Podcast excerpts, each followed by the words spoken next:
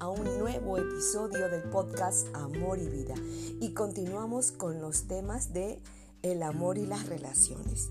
El tema que ha ganado el día de hoy en las votaciones que tuvimos en las redes sociales es ¿qué hacer para que la relación en pareja funcione?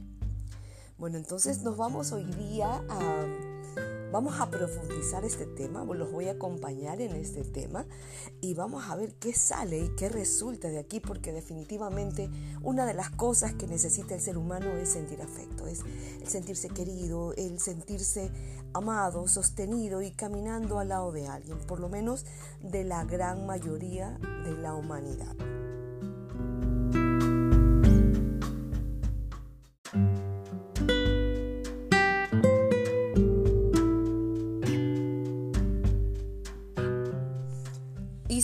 Definitivamente es uno de los anhelos más profundos. El ser humano quiere encontrar el amor. Y yo creo que ahí es donde empieza, es el principio del sufrimiento del ser humano. Ahí empieza la franca caída en picada de las emociones por las que tiene que transitar el ser humano en busca del amor perdido. ¿Saben por qué? Porque justamente quiere encontrar el amor y el amor está dentro de nosotros. El amor habita dentro de cada uno de nosotros. El amor somos nosotros. Lo que hace es ese amor resonar en el otro, permitiendo que el otro recuerde que es amor o yo recordar que soy amor a través del contacto, de la química, de, todo de toda la magia que, que implica conocer a alguien. Entonces, cuando el ser humano eh, empieza esta odisea de encontrar el amor, definitivamente va despojado y no reconocido en sí mismo. Entonces ahí es donde empieza toda esta odisea. Pero si lo bajamos al campo de acción y lo bajamos a la realidad de un inconsciente colectivo de la gran mayoría de la humanidad, bueno, la persona quiere encontrar el amor, ¿ok? Vamos a partir desde ahí entonces. Entonces, esa persona que va en busca del amor, lo que quiere es compartir con alguien ese amor, compartir su presente, compartir su futuro y de una manera única. Lo que sucede es que al principio, cuando es la fase del enamoramiento, que yo considero que es uno de los mejores momentos del ser humano porque te pone en contacto con tu nobleza, con la esencia de tu ser, con la esencia de amor que eres y te hace bueno, porque tú ofreces, entregas, enseñas y pones al servicio del otro realmente tu mejor versión. Pero el enamoramiento es como un embarazo, tiene fecha de caducidad.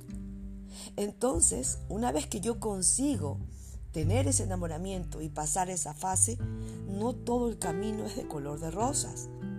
Porque para mantener una relación en buenas condiciones requiere esfuerzo, dedicación, constancia, valentía, sabiduría y poner el amor al servicio del otro. Entonces, si nosotros no vamos a incluir todo esto, lo más probable es que no logremos que esa relación funcione. Lo que al principio parecía una magia comienza a entrar en una franca decadencia. Ahora, hay muchos, em, se podría decir que muchas claves para sostener una buena relación, pero no tenemos que descartar el principio básico y fundamental que debe darse por hecho en toda relación y es que se amen sinceramente y no por ningún otro motivo, ¿ok? Porque si no, eso em, va a desmantelar cualquier, cualquier eh, intento que yo pueda hacer o realizar para sostener una relación. Bueno, y voy a comenzar a, a, compartirte las claves, ¿no? Recuerden que yo siempre hablo algo que me ha funcionado y es lo que comparto en mis terapias privadas a las parejas que buscan mi guía y mi orientación. Lo primero que les digo es la importancia de una buena comunicación. Yo sé que ustedes van a decir, pero Elizabeth, no me estás diciendo nada nuevo porque eso no es ninguna novedad. Sí, pero no está de más recordar que la capacidad de dos personas para compartir todos los aspectos de su vida es imprescindible para una exitosa relación. Poder hablar sin tapujos sobre cualquier tema, no ocultar ningún asunto a tu pareja por preocupación, vergüenza o por cualquier otra razón, son una de las bases más poderosas que tienes en tus manos. No te guardes nada para ti. Si por ejemplo ves algo en tu pareja que te ha molestado, díselo y díselo con tus mejores palabras para que luego de que haya fastidio, cansancio, hastío o silencio, no se lo digas con tus peores formas. Entonces, eso va a hacer que tú tengas una comunicación elocuente, sincera y frecuente con tu pareja. Porque no es bueno callarse las preocupaciones, porque a menudo suelen ir acompañadas de paranoias, de, presuposiciones, alejadas de toda realidad que lo único que hacen es amargarte a ti y por supuesto a la otra persona. Sobre todo cuando hablamos de la comunicación, no solo nos referimos a la capacidad de decir las cosas, sino a cómo se dicen. Gritarse o hablarse mal nunca va a ser una opción. Recuérdenlo, jamás. Es importante que la comunicación sea ida y vuelta. Yo no solamente puedo exigir ser escuchado o ser escuchada cuando realmente yo no yo, yo no ofrezco también una escucha atenta dentro de la relación. Yo también debo de escuchar para comprender, para entender. Olvídense de escuchar para responder, porque eso lo único que causa es caos incluso puede desencadenar violencia si es que no hay una forma inteligente de manejar las emociones dentro de discusiones o pleitos que se salen fuera de las manos o fuera de control. Otra de las cosas que también, eh, una de las claves que nos podrían ayudar a mejorar nuestra, nuestra relación en pareja, hacer que funcione, es la confianza. Por ejemplo, si tu pareja está con sus amigos o sus amigas, si llega tarde del trabajo o no te contesta los WhatsApps, tú no debes de pensar lo peor.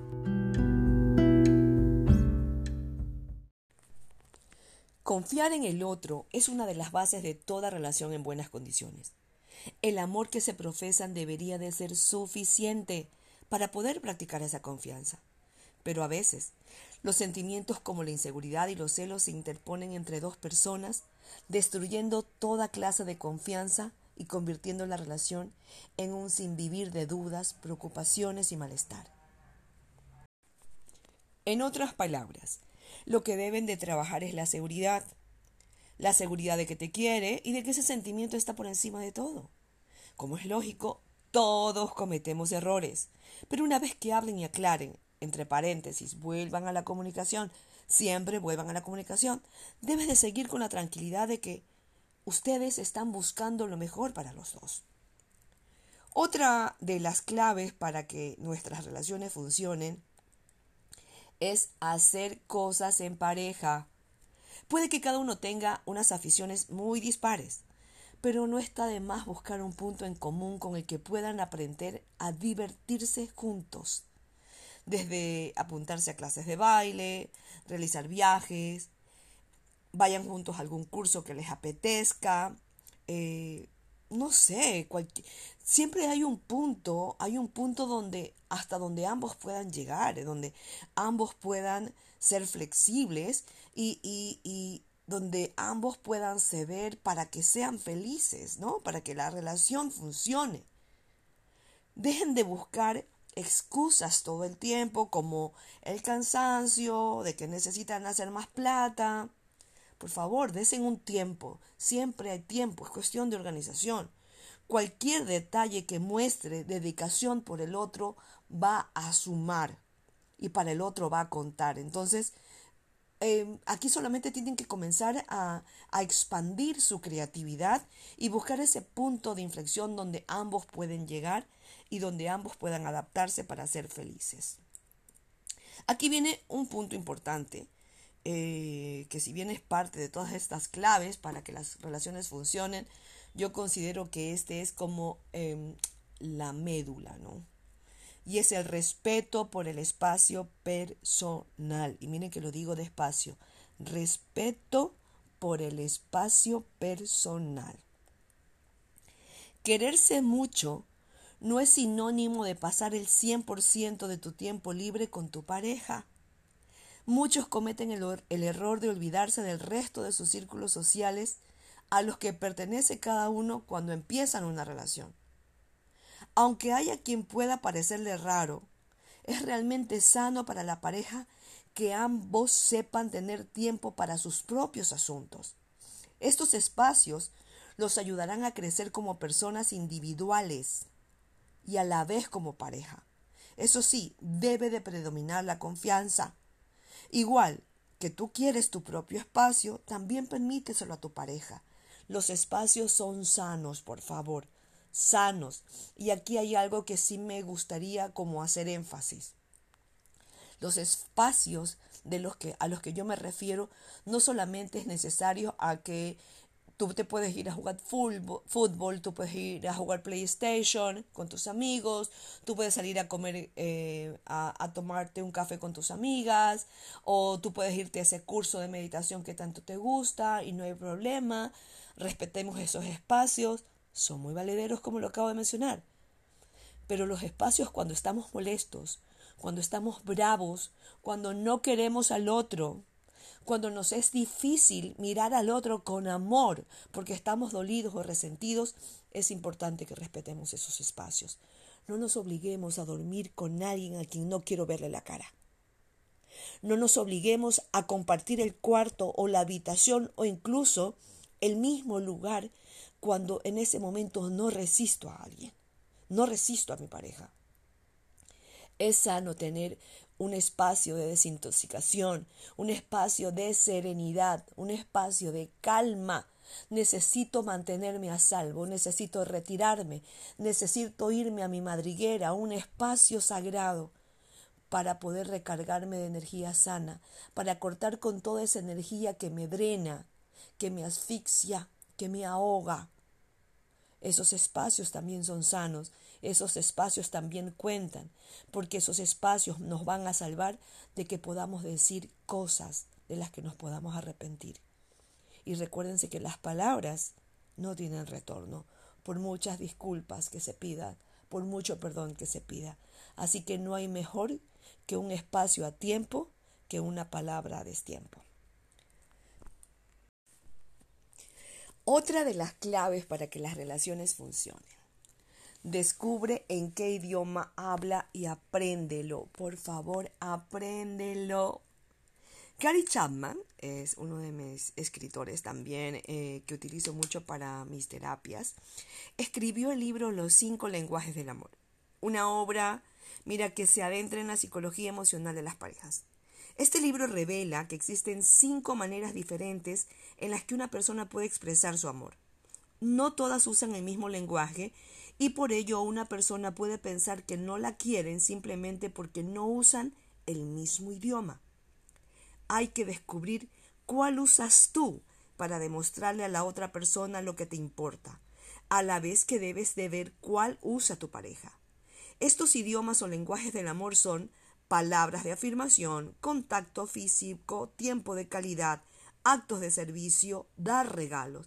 Cada uno tiene su forma, su estilo, su manera, su tiempo, su espacio de manifestar el amor. Nosotros solamente tenemos que aprender a identificar cómo nos aman. Cuando nosotros aprendemos a identificar cómo nos aman, vamos a estar, vamos a dejar así, literal como lo digo, vamos a dejar de joder porque nos amen como nosotros queremos que nos amen. Y créanme que en ese instante le ponemos fin a nuestro sufrimiento porque simplemente entramos en un estado de recepción absoluto y empezamos a dejar que entre en todo nuestro ser y entrar con la sintonía de ese maravilloso amor que nos está ofreciendo nuestra pareja. Y no solamente identificar la forma en cómo nos ama, ni, ni el idioma en el que habla, para poder ofrecer o para poder recibir el amor, sino también para poder comunicarnos en el lenguaje del amor porque si nosotros no conocemos al otro profundamente, no vamos a poder también identificar desde qué campos sensoriales a otra persona se está comunicando. Por ejemplo, si yo quiero manifestarle algo de cariño a, mi pareja y mi pareja no es una persona que hable, entonces de nada vale que yo le diga te amo, eh, te quiero, me haces falta, te extraño, con palabras, porque esa persona no escucha. Pero si esa persona es visual, entonces yo se lo voy a escribir. Y créame que el mensaje va a llegar. Esto es importantísimo. Y no solamente para identificar la forma en que nos aman, ni para yo poder identificar la forma en que puedo amar al otro también, sino que es muy valedero en la comunicación. Otra de las claves para que funcione la relación de pareja es la risa. Ríanse el uno con el otro. El amor por el humor. Una pareja puede proporcionar dulzura, protección, atención, ayuda, etc., etc., etc., etc. Pero sin duda alguna, la risa es un elemento esencial para hacer sentir a gusto a la otra persona. Es posible que este aspecto haya estado más marginado a la hora de analizar relaciones, pero no, no debería infravalorizarse el poder del humor como ingrediente para hacer que toda relación se disfrute más. Al fin y al cabo, a todos nos gusta estar con gente que nos hace reír a carcajadas. Y qué mejor persona que aquella a la que nos une un vínculo tan fuerte. También permitámonos creer, creer que es posible reírnos con nuestra pareja. Aquí el problema es que no creemos, no creemos que es posible. No creemos que es posible que yo pueda disfrutar más, que pueda reírme más, que pueda reírme a carcajadas más, que pueda contar chistes agrios, contar chistes de humor negro, no creo que es posible. Y como no creo que sea posible, solamente me permito hacerlo en otros escenarios. Y cada vez voy creando más distancias dentro de la relación. Así que permitamos que el humor y la risa también sea parte de nuestro día a día o parte de la relación. Y nos vamos acercando ya a las últimas recomendaciones. Así que he dejado las recomendaciones como que más contundentes para el final. Una de las recomendaciones o claves para que funcione la relación es la famosa comprensión. Es un punto pero archiconocido en cuanto a claves de pareja se refiere. Todos queremos ser comprendidos. Que nos pregunten qué ha pasado antes de juzgarnos, que intenten ponerse en nuestro papel, en nuestra piel, en nuestro lugar, que miren también por nuestros intereses. Pero del mismo modo que lo queremos, debemos pensar que la otra persona también lo busca. Aquí entra el dilema de aprender a ceder, de aprender a, ser flexibles. Debemos de liberarnos del egoísmo y del orgullo para conseguirlo, ya sea en discusiones donde debemos ser honestos y señalar nuestro propio error, no solo el del otro, o bien en decisiones tan triviales como qué película toca ver esta noche. Lo ideal es conseguir un equilibrio entre ambos, para que haya igualdad y nadie se ponga por encima de nadie. Por ejemplo, si hoy hemos cenado lo que tú preferías, la próxima vez debe de ser al revés. Eso sí, debe hacerse sin reproches y de buena gana, o si no, no va a servir para nada. Para nada, es tiempo perdido, ni siquiera tiempo aprendido, es tiempo perdido. Y qué pereza, qué dejaste otra de las claves para hacer que de las parejas, eh, las relaciones funcionen, es aceptar los defectos y las virtudes. Ta, ta, ta, tan. Este sí como que no nos gusta mucho, ¿verdad? ¿Saben por qué?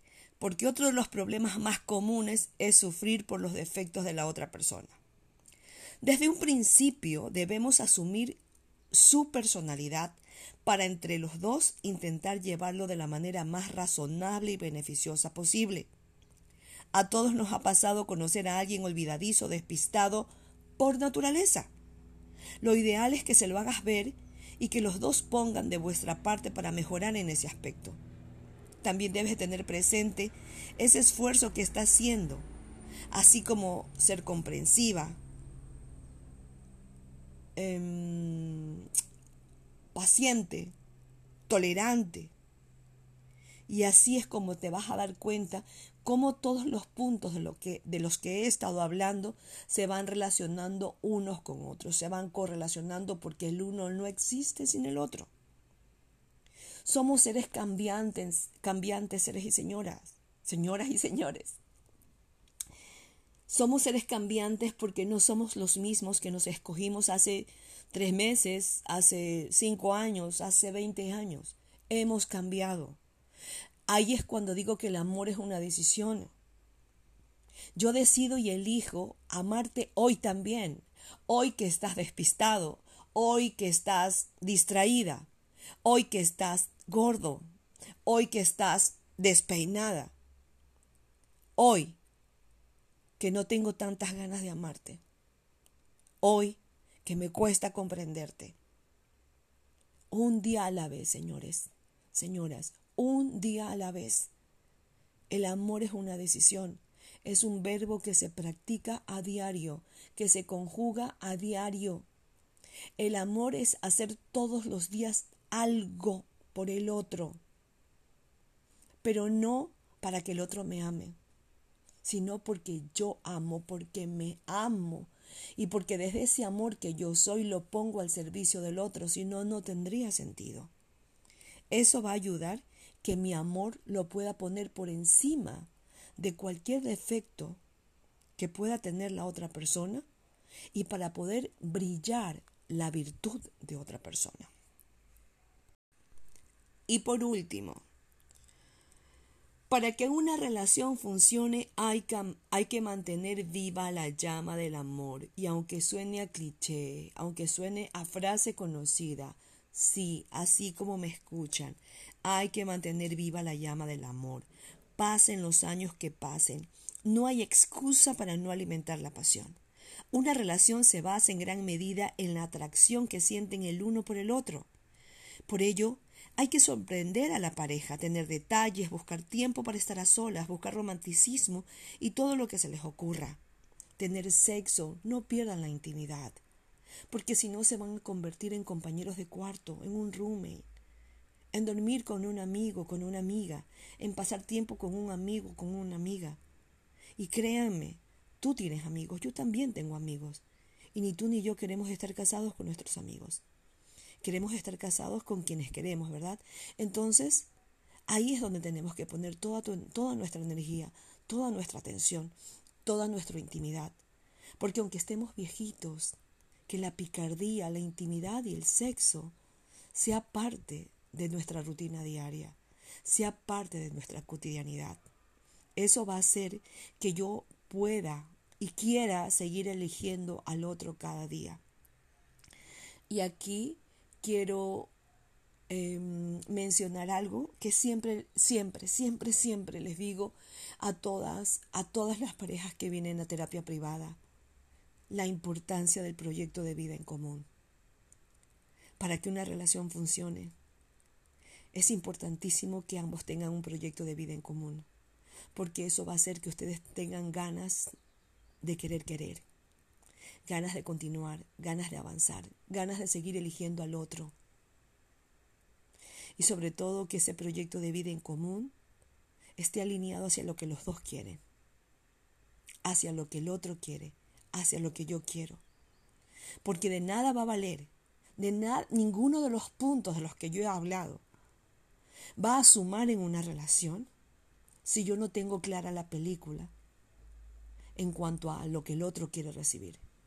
Porque yo puedo ser buena, justa, dar lo mejor de mí y ser íntegra en una relación. Pero si el otro no está en un estado de recepción, si el otro no quiere recibir lo que yo ofrezco, o peor aún, si el otro no quiere recibirlo de mí, esa relación no va a funcionar. Tal vez puede durar algún tiempo, pero no va, no va a funcionar. A lo mejor puede durar todo el tiempo, pero no va a funcionar. Cuando una relación funciona es cuando dos seres se siguen eligiendo independientemente de las circunstancias, del tiempo, de los años o de los daños. Así que para resumir, aquella buena relación es la que se construye y edifica a los dos y no al revés. Aquí aplica un cuento, ¿no? Que nosotros nosotros vemos la luna y la luna brilla, ¿verdad? Nosotros cuando vemos la luna podemos ver al sol, no lo podemos ver, pero la luna está brillando por el sol. Y si dentro de una relación tú consigas a alguien que te haga brillar, que saque lo mejor de ti, que te permita ser una buena persona, ser buena, ser justa, ser íntegra y que te permita volar, entonces ahí es donde uno puede quedarse a hacer nido. Ahí es donde uno puede quedarse a construir una relación. Porque las parejas no se encuentran. Las relaciones no se encuentran. El amor no se encuentra. Lo que acabo de mencionar, la pareja, la relación y el amor, se construye día a día, con voluntad. Espero haber sido una contribución amorosa en tu vida. Mi nombre es Elizabeth Franco, quien conduce este podcast de amor y vida. Recuerda, él te acompaña desde el Centro Integral Jivan Mukti un lugar, un rincón para tu alma, ese lugar creado desde el amor y al servicio del amor. Así que aquí nos vamos a encontrar para un próximo episodio y recuerden dejarnos todos sus comentarios en Spotify o en todas las redes por donde pueden encontrar nuestro podcast. Hasta un nuevo episodio, se los quiere.